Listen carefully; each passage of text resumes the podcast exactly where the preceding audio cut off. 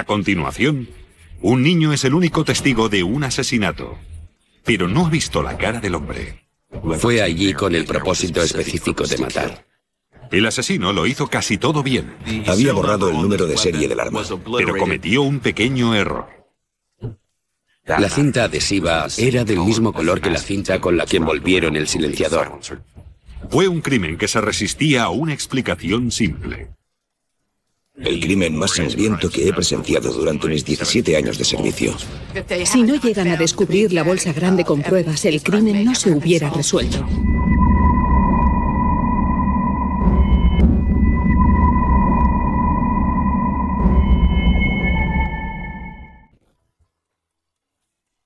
Un miembro de la familia solía llevar al parvulario a Johnny Huffman, de cuatro años. Aquella mañana, corrió a la escuela todavía con su pijama y con unas botas.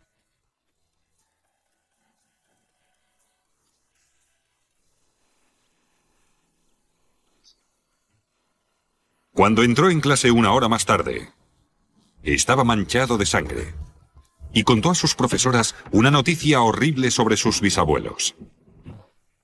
Se estaban derritiendo. Inmediatamente la policía acudió a casa de Johnny. Finalmente entré en el dormitorio de los Myers, donde vi a Jack y Linda Myers tumbados en la cama y ambos estaban muertos como resultado de un disparo en la cabeza. Al parecer, el asesino usó una especie de silenciador. Era un material acolchado usado para hacer edredones para bebés. En un extremo había cinta adhesiva protectora y una especie de polvo negro. Tenía una forma cónica. El arma del crimen era una escopeta del calibre 12, y estaba claro que Jack había muerto antes que Linda. Como presentaba heridas no solo en la cabeza, sino también en la mano, se habría despertado y habría levantado la mano, porque tenía herida la mano, igual que la cara. Aquello hizo suponer que Jack Myers era el primer objetivo. El móvil no parecía ser el robo. No faltaban dinero ni objetos de valor. Había un bolso con dinero a la vista en la cocina, dinero del negocio de pizzas que tenían. Era una cantidad significativa de efectivo guardado en un bolso que ni habían tocado. El forense estimó que la hora de la muerte había sido entre las 4 y las 6 de la mañana. Se peinó la zona. Y uno de los vecinos vio una minivan saliendo del camino privado de los Myers cuando iba a trabajar sobre las cuatro y media de la mañana. No recordaba que Jack o Linda tuvieran una minivan. Por eso le pareció muy raro que una minivan saliera de la residencia a esas horas de la madrugada. La vecina no supo dar una descripción detallada del vehículo o del conductor. Se habían cortado las líneas telefónicas del exterior de la casa y desmontado una ventana del sótano. Los investigadores hallaron también huellas de zapato en la tierra. Se sacaron moldes para un análisis posterior. Era una huella de zapato parcial. No había huellas enteras, ninguna impresión entera de la suela, solo una parcial. Johnny, de cuatro años, era la única otra persona que vivía en la casa. Sus bisabuelos tenían la custodia porque su madre era una adolescente y demasiado joven para ocuparse de él. Al ser interrogado, Johnny contó a la policía que no había escuchado ruidos como disparos durante la noche. Solo encontró a sus bisabuelos llenos de sangre al levantarse. Nos dijo que había intentado limpiar la sangre con un Kleenex, pero que había demasiada y que no lo consiguió. Pero Johnny pudo revelar a los investigadores un detalle importante. Dijo que aquella noche había visto un monstruo verde en su cuarto. ¿Significaba que Johnny había visto al asesino? Justo antes del alba, una persona armada sin identificar entra en una casa rural de Bradford, Ohio, y mata a sus propietarios, Jack y Linda Myers.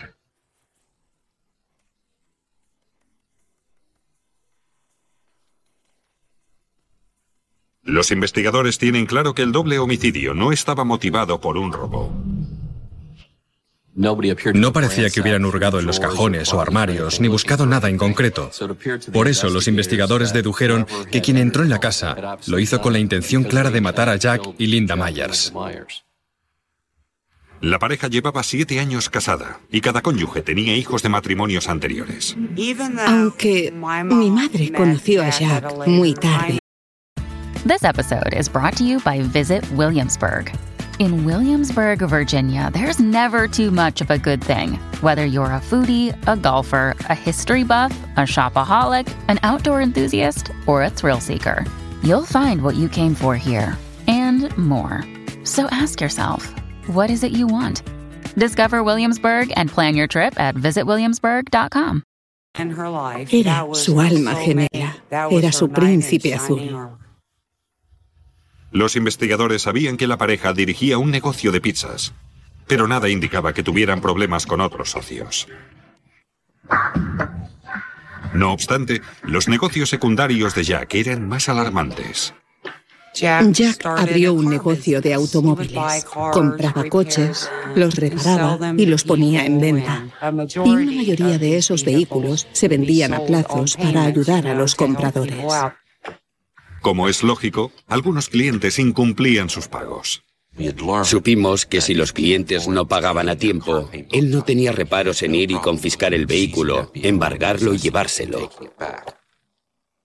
Los Myers también tenían casas alquiladas y poco tiempo atrás habían echado a unos inquilinos con retrasos en el alquiler. Y tuvimos que considerarlo un móvil de asesinato. Cuando los investigadores preguntaron a los miembros de la familia si había parientes que quisieran hacer daño a Jack o Linda, todos identificaron a la misma persona, Andrew Huffman. Andrew Huffman es el padre biológico del niño de cuatro años de quien Jack y Linda tenían la custodia. La relación de Linda con Andrew Huffman fue tensa desde un principio. Huffman se había negado a pagar la manutención de Johnny. A Andrew no le gustaba mi madre. Lo hacía enfadar porque no dejaba que se acercara a Johnny. Finalmente, hubo una fuerte pelea y él amenazó con matarla. Por eso era sospechoso, porque tenía un móvil claro. Después de una búsqueda exhaustiva, los investigadores encontraron a Andrew Huffman en otro estado. Pudimos establecer una línea temporal. Estaba en su residencia de Kentucky. No le habría dado tiempo de llegar a Greenville, Ohio. Así que Huffman fue eliminado como sospechoso. Otro miembro de la familia con rencor acumulado era el hijo de 25 años de Jack Myers, Greg. Greg se había divorciado y atravesaba dificultades económicas. Había faltado al trabajo por problemas de drogas y alcohol. Estaban a punto de embargarle la casa y pidió ayuda a su padre. No es que le dijera, no, no te ayudaré, sino, Greg, apártate de las drogas y el alcohol, ve a trabajar cada día, paga tus facturas y salvarás tu casa. Y la policía supo que Greg debía heredar la casa rural de su padre si éste moría. Greg Myers negó su implicación en el asesinato de su padre o su madrastra. Trabajaba a 8 kilómetros en una fábrica local de piezas de automóvil y entraba a las 5 y 23 de la mañana. Estuvimos bastantes horas en su lugar de trabajo registrando diversos contenedores, pero la búsqueda en los contenedores de la fábrica no dio resultado. La policía obtuvo una orden de registro para entrar en la casa de Greg, pero no había nada. No pudimos encontrar la escopeta del calibre 12 en casa de Greg. También buscamos la correspondiente munición, cartuchos, cosas así. Pero nunca hallamos ese tipo de cosas en su casa. Y averiguaron que Greg calzaba dos números más que las huellas halladas en la escena del crimen. El no poder encontrar un zapato que coincidiera en casa de Greg fue muy frustrante para los investigadores. Y la policía tampoco encontró monos verdes ni ropa de caza como la que Johnny había descrito ver la noche de los asesinatos. Sin más sospechosos viables, la policía empezaba a temer que no podría resolver los asesinatos. El médico forense calculó que la hora de la muerte de Jack y Linda se situaba entre las 4 y las 6 de la mañana. El principal sospechoso, el hijo de 25 años de Jack, Greg, tenía una coartada para al menos una parte del tiempo. Dijo estar trabajando a 48 kilómetros de la casa y su ficha lo corroboró. Recordaba la hora exacta en la que supuestamente había entrado a trabajar. Creo que a las 5.23. Y además, negó haberse acercado a la casa de su padre. Pero Greg Myers sí que tenía un motivo. Tenía dificultades económicas y heredaría la casa de su padre cuando éste muriera. Básicamente todo el mundo es sospechoso. He visto muchas cosas de estas, como Ley y Orden, y esos programas de la tele donde la familia siempre es la primera sospechosa. Greg no heredaría una cantidad de dinero significativa. En su mayor parte eran activos, lo que recibiría y un activo era en forma de propiedad. Siguiendo su intento, los investigadores rastrearon todas las vías de circulación que había de la casa al lugar de trabajo de Greg. Sistemáticamente revisamos todos los puentes en todas las rutas conocidas. Había tantos que nos llevó una cantidad de tiempo razonable. Tardaron cinco días en registrar los 48 kilómetros de carreteras y puentes, pero no hallaron pistas. Aún así, les quedaba un último lugar por registrar. La sugerencia vino del ayudante del sheriff y de un agente de la División de Fauna y Flora acerca de otro lugar que tal vez hubiera usado, u otro puente que cruza el río Stillwater. Y fue allí, en las aguas poco profundas del río, donde los investigadores dieron con su primera pista. Era una escopeta Winchester del calibre 12, con cinta adhesiva pegada en la punta del cañón. Esa cinta adhesiva era del mismo color y anchura que la cinta adhesiva que envolvía el silenciador casero que habían dejado en la escena del crimen. Pero también tenía rascado el número de serie. Mi primera impresión fue que nunca conseguiríamos esos números o quizás uno, o con suerte dos. El puente del río Stillwater estaba a solo 14 kilómetros de la escena del crimen. A unos 200 metros corriente abajo, la policía halló una bolsa de plástico negra que había flotado río abajo y se había quedado atrapada en unas ramas que sobresalían. Era de cajón. Si el tipo arrojaba la escopeta al río, también habría arrojado el resto de pruebas.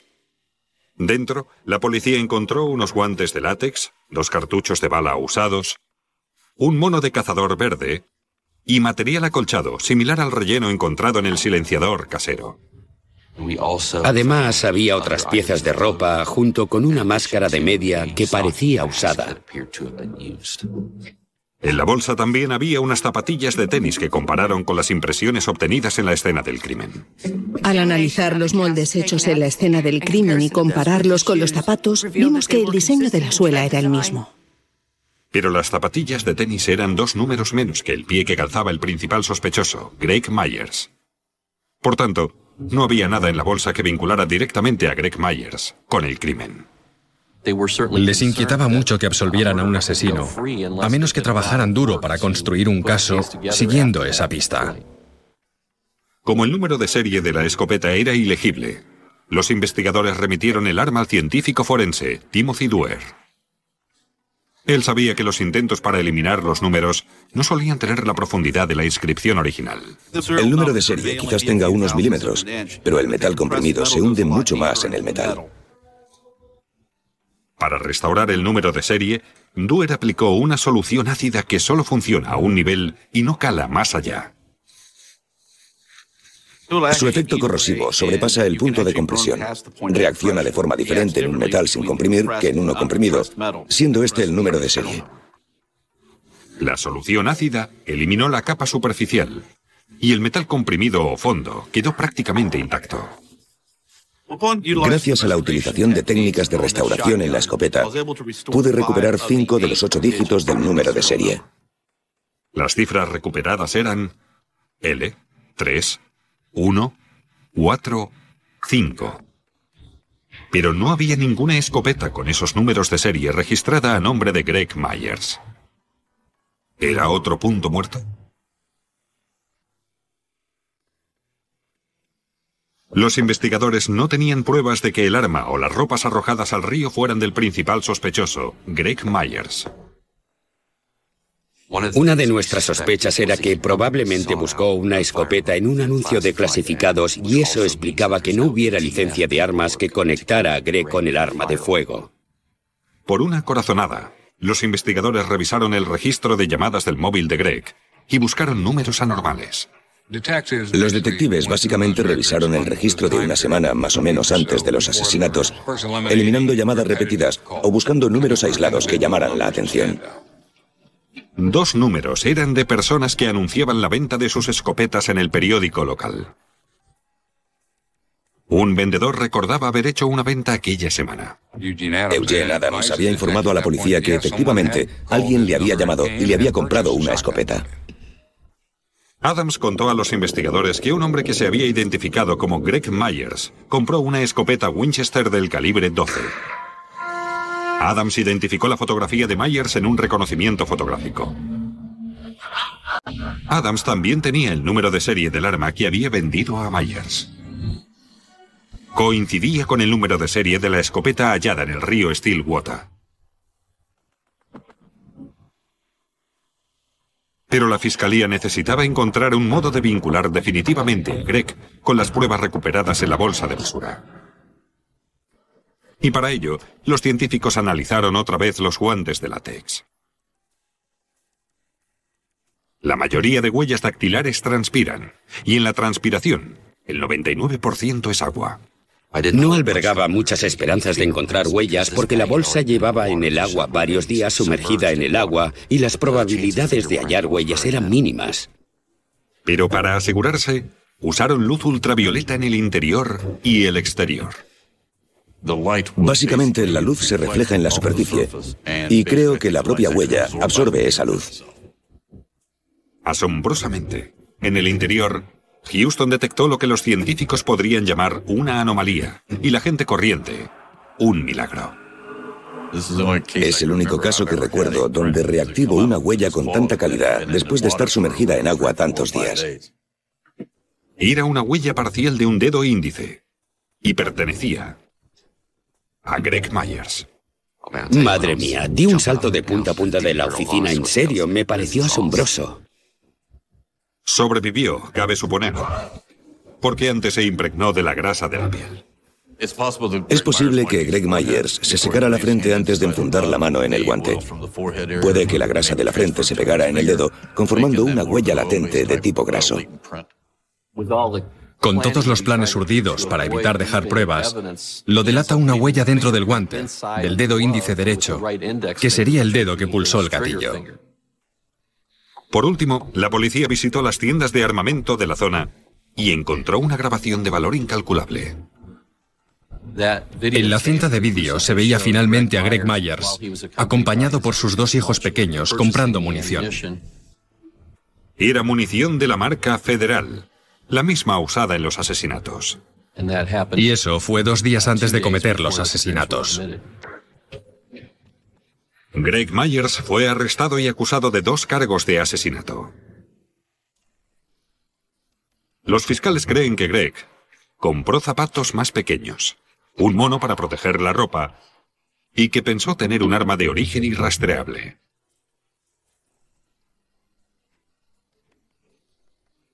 Elaboró un silenciador casero. Luego fue a la casa de su padre sobre las 4 de la mañana.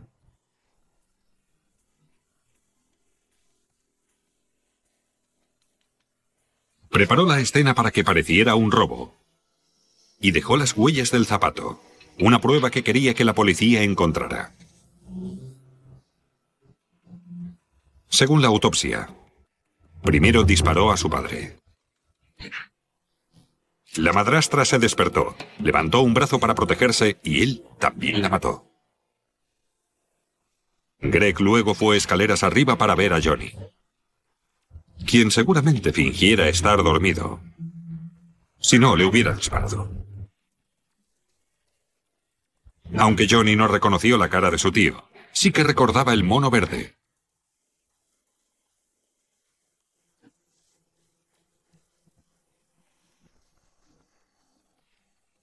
Fue la furgoneta de Greg abandonando la casa lo que la vecina vio sobre las cuatro y media de la mañana. De camino al trabajo, Greg arrojó la escopeta al río Stillwater. Puso todo lo demás en una bolsa de basura y también la lanzó al río.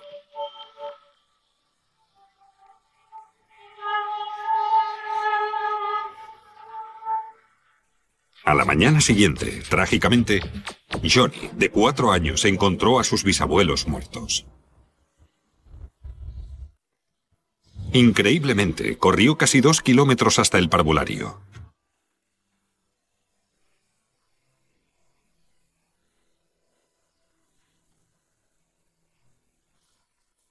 Nadie se explica cómo pudo encontrarlo, pero lo hizo.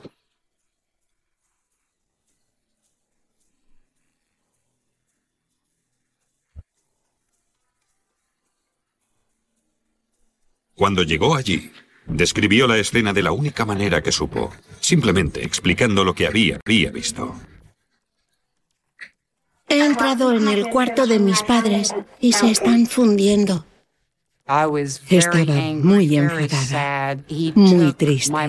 Se llevó a mi madre y a mi padrastro, matándoles a los dos. ¿Se supone que era mi hermanastro? Me dio tristeza, asco y rabia. Un jurado declaró culpable a Greg Myers de dos cargos de asesinato con agravantes. Fue condenado a dos cadenas perpetuas con denegación de libertad condicional.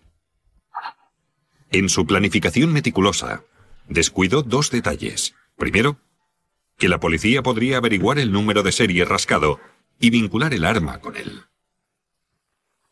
Y segundo, que dejaría su huella dactilar en el interior del guante de látex, y eso lo relacionaría con el resto de objetos de la bolsa de basura. Cuando encontramos la escopeta, fue alucinante. Me sentí aliviado por tener pruebas físicas que nos permitieran seguir investigando y esperaba poder relacionarle. El señor Myers intentó cometer el crimen perfecto. Lo planeó, lo organizó, lo compró. Lo tenía todo calculado, pero al final le salió el tiro por la culata. Por suerte, la balanza se inclinó a favor de la justicia.